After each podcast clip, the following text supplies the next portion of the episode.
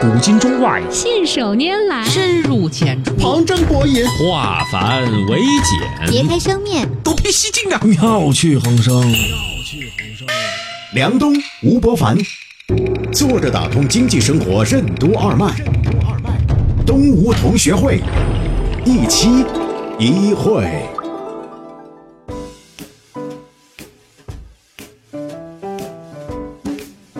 坐着打通经济生活，任督二脉。大家好，欢迎收听今天的东吴同学会，我是小梁，对面是老吴，老吴你好。大家好，呃，过去几天啊，惊魂未定啊，有很多朋友就关于那个川航飞机惊魂二十分钟。其实真正惊魂的最关键的时刻，就那一两分钟的时间啊，嗯一个非常伟大而成熟的机长挽救了整个飞机的命运，同时呢，也让我们看到了一个有经验的中年人在机器那么发达，飞机可以说是非常非常的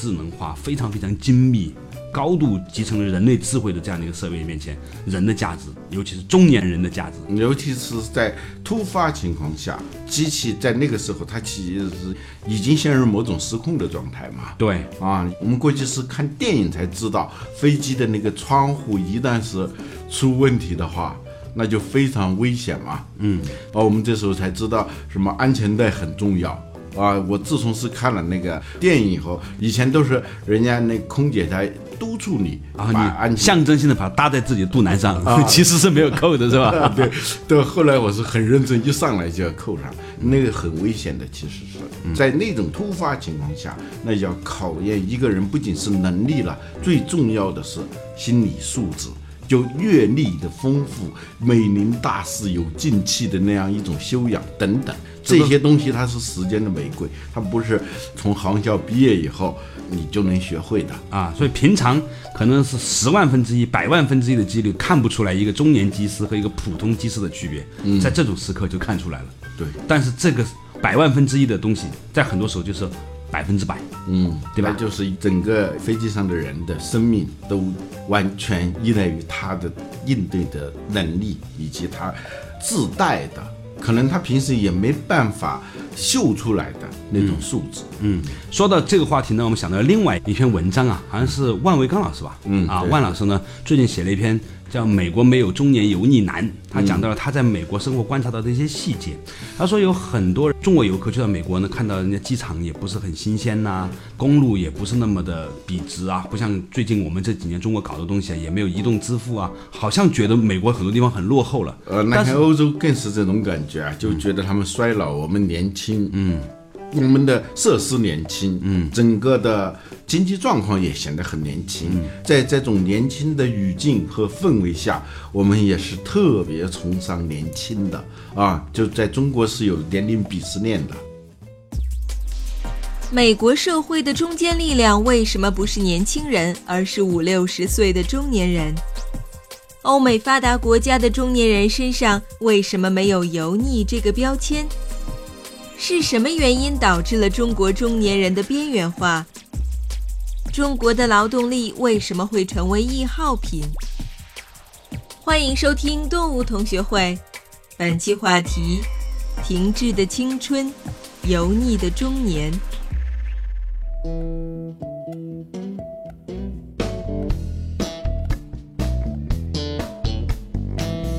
这个事情挺有意思的。以前在我们小一点的时候，好像说是美国人年轻人鄙视中老年人，嗯现在发现这个情况有点反过来了。呃，在当今的中国，隐隐约，起码在我们的周围吧，很多的，比如好几次我们参加那些活动，嗯，那些很多中年男子都很想说，我们是针对八零后和九零后的企业，来我们拼是命的谄媚。不，现在不用谄媚八零后了啊啊， 90谄媚后九零后和零零后了，对因为九零后最大的已经二十八岁了。但是在那个万老师的那篇文章里面，他列举了美国中年人，这个中年人其实在我们看来是老年人，就是五六十岁的，他们叫中年人，壮年吧，我们壮年嘛，中壮嗯年哈。但是他们说的中年人就是指五十到六十岁的，，对，甚至是现在又出了一个词儿嘛，叫后啊壮年嘛，就是六十岁到七十岁，甚至到七十五岁，他们还能够工作，身体也不错，因为现在人均寿命已经增加了很多嘛。嗯，过去的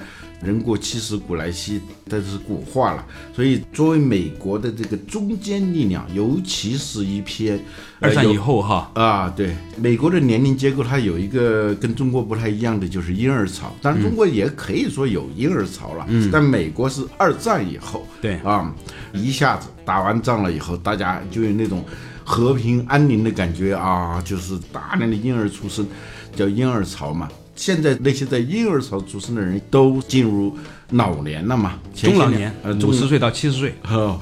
他们反而仍然是美国社会的中坚力量。嗯，其实，在很多年前，我就有一个疑惑，嗯，就中国的航天员啊，啊你发现没有，那个年龄啊，就没有年轻的，对，中国的宇航员都是四十岁左右的，三十八到四十二岁。嗯，顶多有一个很年轻的一个女士啊。后来我还请教懂行的人，我说为什么没有年轻的这个宇航员？人给我是这么解释的，就他们这宇航员都是干过飞行员的嘛，都做过航空，然后再做航天，就是你能够从飞行员逐渐逐渐到那样一个有资格当航天员的这个年龄差不多也要混到一个三十五以上才可以，他们军衔都是很高的嘛。嗯，还有一个很重要的原因就是四十岁左右的人的心理素质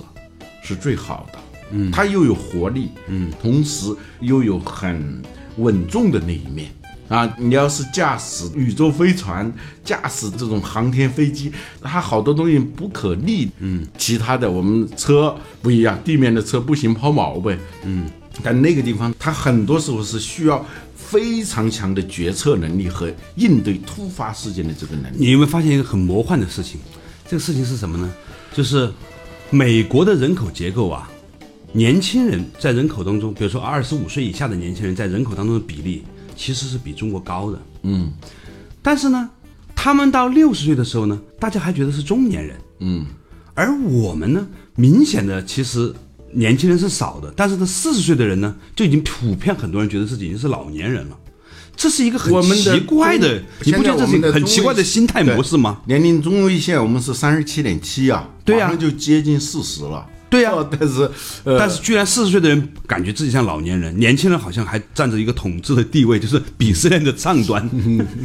很奇怪。这个人口结构和整个市场反应是很让我有点迷惑的。嗯，因为中国这些年新经济发展的很蓬勃嗯啊，就是无论是办这些企业的人，嗯，还是他的用户，都是偏年轻的。对比如像今日头条张一鸣，他也是八零后嘛。对啊、其实当年的丁磊他们创立网易，丁磊才二十七岁嘛，对也很年轻，相当于今年的九一年出生的。对在中国的年轻人活跃，然后公司里头，像互联网公司呢，他愿意招这些年轻的人，因为年轻人他对这种新的东西确实有适应性，嗯，很能适应。年纪大了，他对这些新玩意确实有点不灵光，嗯，中国的传统产业本身又不是那么发达嘛。啊，我们真正有工业很晚的嘛，嗯嗯，所以呢，就出现了在欧洲和美国都没有的那种情况，就是中年人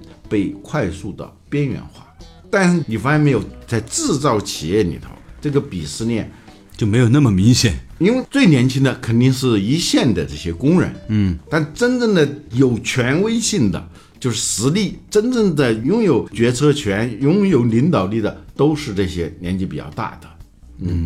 这让我想起了一个概念，就有人说呢，最近中国的过去十年呢，经济发展很快呀、所以人呢也变成了一个易耗品，嗯，报废周期很快，投入市场呢二十二岁，甚至有些研究生毕业呢二十四五岁，嗯，到了三十五岁的时候，如果你还没有混出来呢，基本上就被边缘化了，就废了。很多人心态就觉得，如果三十五岁我还没混到个什么样子的话，那就废了，也觉得没有什么前途了， 也不踏实。这个呢，就是中国出现这种劳动力成为易耗品的这种现象。快消品，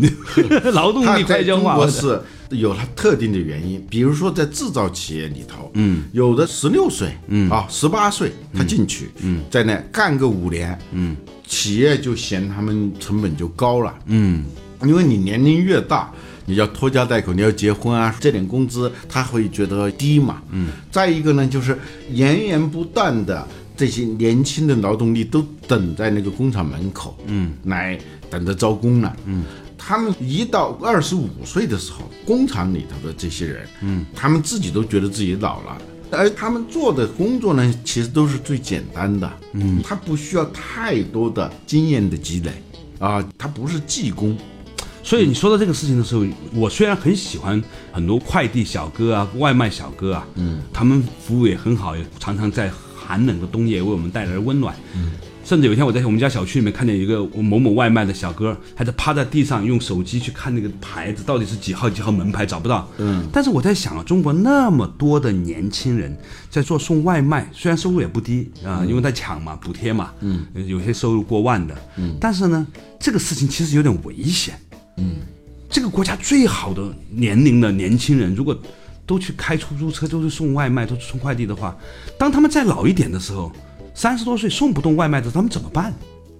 所以他们其实是在吃青春饭。对把他就像采茶的时候那尖儿给掐了，被企业把他那个最好的那一个年龄段给掐了啊剩下的那就是走下坡路。对，然后你说还有很多年轻人觉得出去工作也麻烦，不如在家里面直接做网红。是的，在家里面做网红的确挣钱比同学、比老师、比父母都挣得快得多，好得多，是吧？而且也没有那么累，不用挤公交车，把卧室里面支块布也挺好的。呃，但是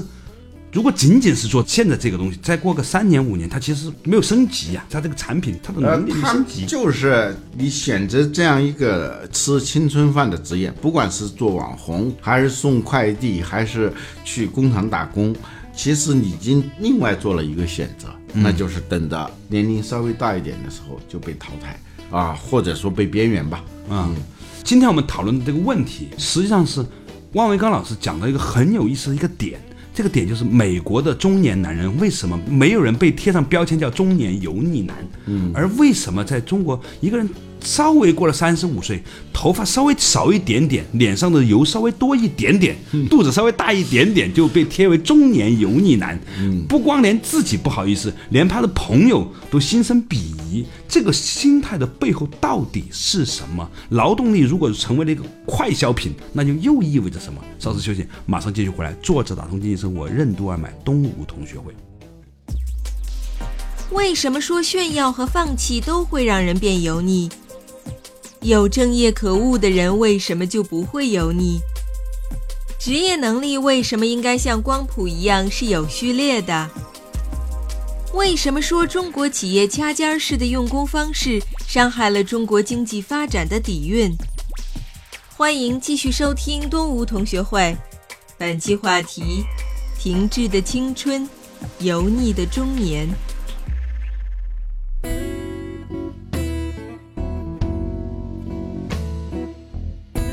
作者打通经济生活，任督二脉，大家好，欢迎继续回来到东吴同学会，我是小梁，对面是老吴，老吴你好。大家好，今天提到这个话题啊，就是万维刚老师呢发现了一件事情，就是在美国很多五十岁、六十岁的人仍然在各个岗位里面保持学习的态度，一直在工作，甚至到七八十岁仍然在最一线工作。嗯，社会也没有觉得他们没有价值。虽然美国也是一个超级 AI 的社会，人工智能啊，人家也发展挺好，对吧？但是为什么在中国，一个人到了三十五岁以后，就迅速的被自己和同龄人觉得，如果是男的话叫中年油腻男，如果是女的话呢，她有什么别的类似这样的名词啊？其实都是很有戾气的那种，很粗暴的那种，而且有强大的社会暗示，对强大的社会暗示，它是很有杀伤力的。对，嗯，这里头具体的原因我们刚才已经分析了。中国是一个快速发展的劳动力供给，在相当长一段时间以来还是很充足的。嗯啊，再加上互联网在中国的蓬勃发展，使得企业采取了这样一种掐尖儿的，嗯，这种在年龄上撇子的这样一种用工方式。嗯，但是这里头呢隐含着一个危险，就是。一个是这些人，真像王朔说的，年轻有什么了不起？嗯啊，谁没年轻过？你老过吗？嗯，其实人生最终还要看下半场嘛。嗯，第二个就是我们中国的竞争力。是由大量的年轻的劳动力，不管是在制造业里头，还是在互联网里头，都是由大量的劳动力，啊、精力旺盛，也有锐气。最重要的吃苦耐劳，可以加班到十二点到一点，哈，就有这种特征的劳动力支撑了我们中国经济的快速发展。但是这个里头，这个经济的底蕴可能是有问题的。所以万文刚老师他说的就是，他之所以写这篇文章，是因为美国商务部呢对中兴通信的一个处罚嘛。嗯，从这件事情上，他想到的就是中美之间的竞争力，经济的竞争力可能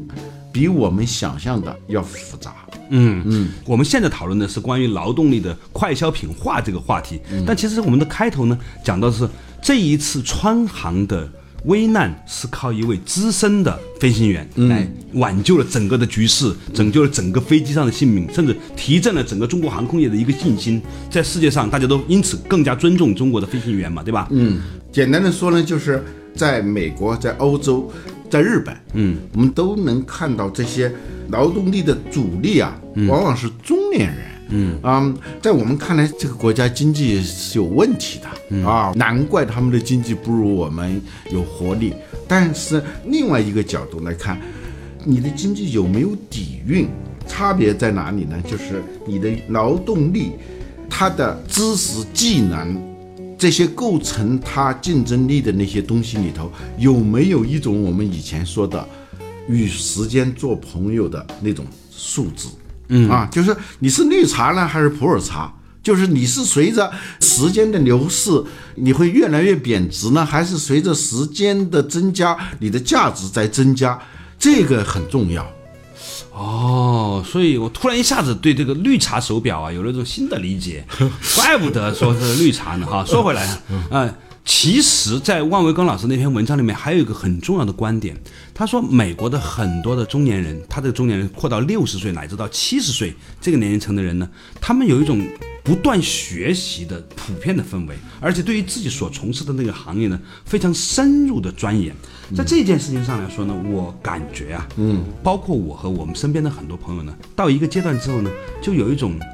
自暴自弃的想法，不知道是怎么来的，可能基于两个原因。第一个原因就是年轻人实在太成功了，太让人自己觉得很对对，沮丧了、啊，觉得自己就完全不能跟他们相比啊自暴自弃啊无可奈何花落去就很多之所以陷入到游历，有两种啊，一种呢是比较成功的。挣了点钱，啊挣了点地位啊，然后自得意满，固步自封啊就炫耀那点儿在年轻人看来很可笑的那种东西啊，那种包浆 感，把自己搞成一个包浆。 呃，还有一种呢，就是完全放弃。对这两种都可以叫游历，就是不思进取。啊嗯啊，就是自暴自弃、不思进取啊、自甘堕落， 就那样。嗯还有一种隐形的油腻是什么呢？就是年纪也不小了吧，想做的事情呢是迎合年轻人。嗯，虽然他好像也蛮积极的，嗯，但是呢，他没有看到，其实跟他同龄、来自于比他更大的一那群人，仍然是很有消费力和价值的，也是值得尊重的。就是你刚才说的前两种之外，我刚才提到第三种是什么概念呢？好像很努力，也愿意学习新的东西，但他整个心态是把自己是去讨好年轻人这种状态。天天炫耀自己跟九零后、零零后在一起，但是问题在于，如果我们不能够对自己长期的那个积淀下来的那个专业有所专注，然后呢，把自己的人生呢，比如说四十岁、五十岁、六十岁，没有视为自己是老年人，而真的是把自己放在一个年轻人的心态上，嗯，然后真的是向六七十岁的人也向他们学习，嗯，关键你知道是什么吗？是什么是因为这种人就是自甘堕落也好啊自得意满的追求包浆感也好啊，还有那种就是虽然已经五十二了，但是还是老扮演出一种二十五的那种感觉啊啊，嗯就是主要是 style、那种状态，这背后都有个问题，就是他没有可以悟的正业，就或者说他没有找到一个自己可以挖井集权的那么一个地方，他在不停的在往里头精进，嗯啊，能够让自己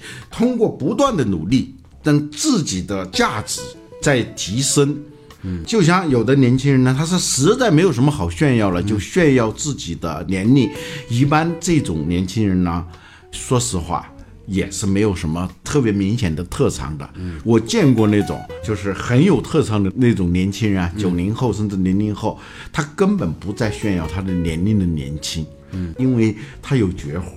嗯啊，同样道理呢，就是当你一老了，觉得自己已经成为弱势人群了。这本身是因为你没有一种可以持续增长的能力和资本。嗯嗯，所以呢，你就会要不自暴自弃的，要不呢用一种自得意满的这种状态来安慰一下自己，或者在别人面前表现出某种价值感。还有呢，就是我干脆就去迎合、去谄媚年轻人。嗯，说白了都是无正业可悟，没有真正可以精进。因为没有这种精进，内心里头就没有一种安稳感。嗯，这种状态呢，就很容易陷入到油腻的状态。最近我看了一部电影叫《解忧杂货铺》啊，嗯，其实这片子已经有一段时间了哈，也也有人把它翻拍在中国的。这部片子呢，在里面呢，就让我看到了一种，不管是年轻人还是中老年人，他们都会一直在秉持着某一种的精神。这种精神呢，就是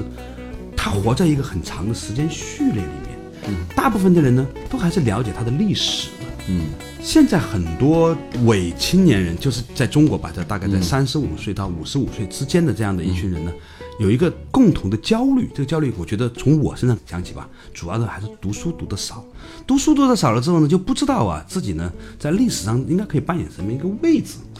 一些新的概念和名词一来之后呢，就很容易乱了阵脚啊。但其实呢，当你沉淀下来呢，你会发现说，实际上还是有很多东西呢，天变地变，道不变的。现象总是在变，但是有一些不同的岗位里面的那些人的状态，可以一直有一股精气神可以保持下去的。这不个仅保持，而且可可以不断精进，可以增值的。对这件事情呢，就又去了另外一个话题了。其实跟这个有关的，就是我们的传统行业，很多传统行业，无论是制造业啊呀、影视剧的这个编剧行业呀，啊或者什么样的，其实这个行业积淀不深。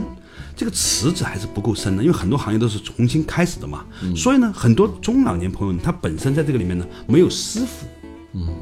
没有真正意义上有绝活的师傅，所以呢，他很快呢就觉得自己老了，因为他上面没有一个很厉害的老师在那里顶着，他很容易就觉得自己老了。比如像中医行业里面，很多人呢就没有这种感觉，因为为什么？因为这个行业里面还是有些老师傅的啊。你关四键五是十它岁越了。老越值钱。对，所以我是从这个行业里面观察到一件事情，就当你比如说你在一个制造业，这个厂子已经有一百多年了、嗯啊，你现在是四五十岁，但是呢，你的老师还在努力学习，他已经七八十岁了，你是不会觉得自己老的，你也没有包浆感的，因为他还在那儿，对吧？如果是一个在，嗯而且你会影视界羡慕他，对人家那个老师傅已经七十岁了，已经退休了。车间里头出了个什么问题的时候，大家都还看是问他傻的眼时候，还把他请回来。他一听这儿有问题，你一拆开就是这儿有问题啊。对他是有那种尊严的。对，比如说电影行业里也是一样，就中国现在已经很少那种特别老的电影厂了，那有些厂就虽然嗯号称是延续了多少年，但其实中间是经历很多折腾嘛，对吧？嗯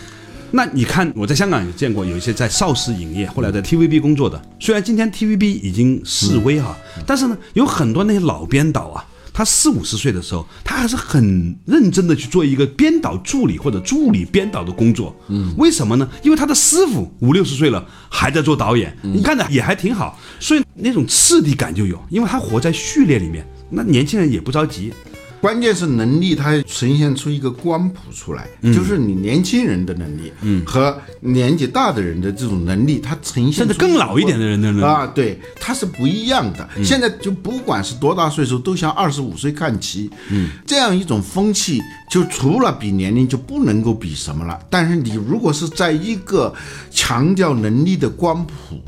啊，不是单一能力的那样一个行业里头，嗯，无论是年老的、中年的还是年轻的，各就各位，都在为如何提高自己的能力、技艺，在拼命奋斗。这个时候就是凡专精一艺，必有动人处。这个动人就超越年龄了。你如果不专精一艺，唯一动人的就是你的年轻。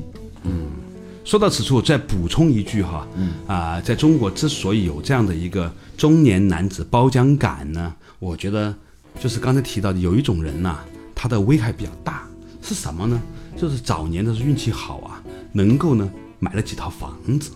所以呢，你在这美国，你混到四五十岁、五六十岁的时候呢，你未必能够因为某一个历史机遇啊，一下子比同龄人多很多钱，财富上。但在中国呢，因为这种人他可能做了一个厂子，或者当年买了几套房子，或者怎么样呢，他其实是。努力和不努力也差别不大了，他的专职工作里面那个感觉已经不大了，所以呢，他就自然而然的就会焕发出这种油腻感。还有呢，就同时因为他们的存在，所以跟他同年龄的，但是当年没有买房子或者说没有跨过这个阶层的那个人，还在努力工作，就一下子就变得很绝望。嗯，因为同班同学嘛，对不对？变得很绝望，所以呢就自暴自弃。所以他的背后其实还有很复杂的这种原因的。当然还有一个可能性就是。这些年我们比较强调消费主义，就消费者的角色变得很重要。那年轻人呢，在消费过程当中，他容易冲动消费啊，他在网上消费的行为比较熟练呢，所以呢。你知道这几年中国的消费基本上是网络消费带动的嘛？那网络消费基本上是从年轻人带动的嘛？所以呢，整个的因为网络营销和网络销售平台的这个发达，导致年轻人在这个战场上的主力，所以让所有的商家都在强化年轻人的价值，而那些传统行业各个行业里面的有沉淀下来的中年人的、有价值的、有信仰的，甚至是呃有定力的人呢，被我们的意识光谱没有照到，嗯，大家也不讨论他，于是呢，那一些在各个行业里面每一个单位里面的这种中年男人呢，都有意无意的被这种社会暗示所摧残、所洗脑，最后呢就自暴自弃。这个情况呢，其实讲出来之后，我觉得可能再过若干年时间，当这个社会变得更加成熟、更加稳定的时候，当我们的 GDP 不再是七，可能以后新常态四五。甚至三的时候，慢慢慢慢的，有可能呢，再过二十年、三十年，那不一定每年保持那么高嘛，可能到百分之三已经是相当稳定的一个数的时候，那个时候，今天的二三十岁的年轻人、三十岁的年轻人、三四十岁的年轻人，到五六十岁的时候，他们还需要工作的时候呢，他就慢慢慢慢呈现出了那种稳定感和尊严感和平和感了。这个事情还是很值得期待的，老吴，我们还是有机会的。 当然，对于我们来说，最重要的就像老吴今天给我们提到的，君子务本呐、还是要有一个自己长期可以钻研，并且可以往深里面去学习的一样东西。这个东西可以让你永远保持青春，就像很多老的艺术家一样，他之所以青春年轻的原因，是因为他到九十岁，他仍然面对着一个比如绘画或者音乐，他仍然觉得永无止境的可以追求的乐趣。有了这种乐趣，他的年轻才会真正可以超越他的包浆感。好，感谢大家收听今天的东吴同学会，我们下期一期一会。